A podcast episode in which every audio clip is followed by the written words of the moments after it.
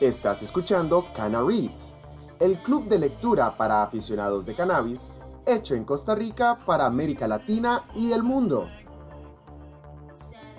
Índica. El rasgo distintivo de la variedad índica es el subidón corporal que provocan.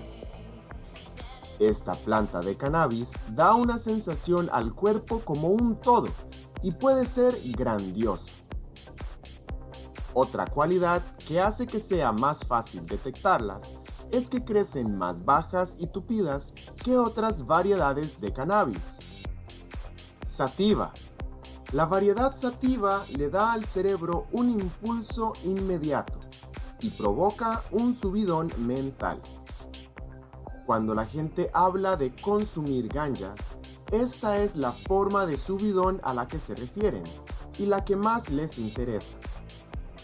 A diferencia de la cepa índica, las sativas no se quedan cortas.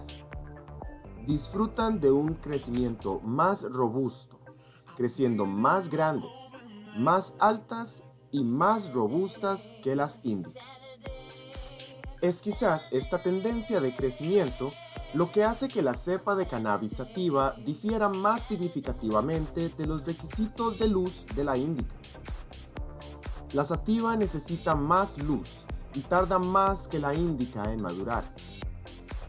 De hecho, los expertos han sugerido que una variedad sativa de cannabis puede necesitar un entrenamiento especial de la planta para acondicionarla para el cultivo en interiores.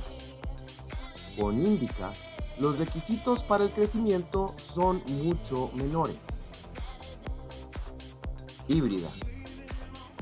La cepa híbrida no solo ofrece efectos de índica y sativa cuando se consume, provocando así un subidón tanto corporal como mental, sino que también es la más sencilla de cultivar.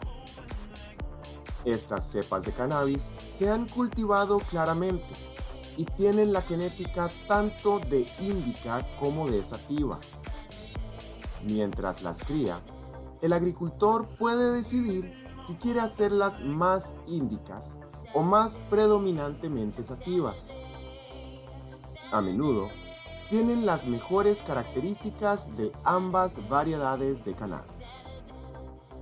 Esto hace posible obtener lo mejor de ambos mundos cuando cultivas una cepa híbrida. No olvides echarle un vistazo a los enlaces en la descripción. Déjanos tu comentario y recuerda compartir lo que sabes. Somos Canaries.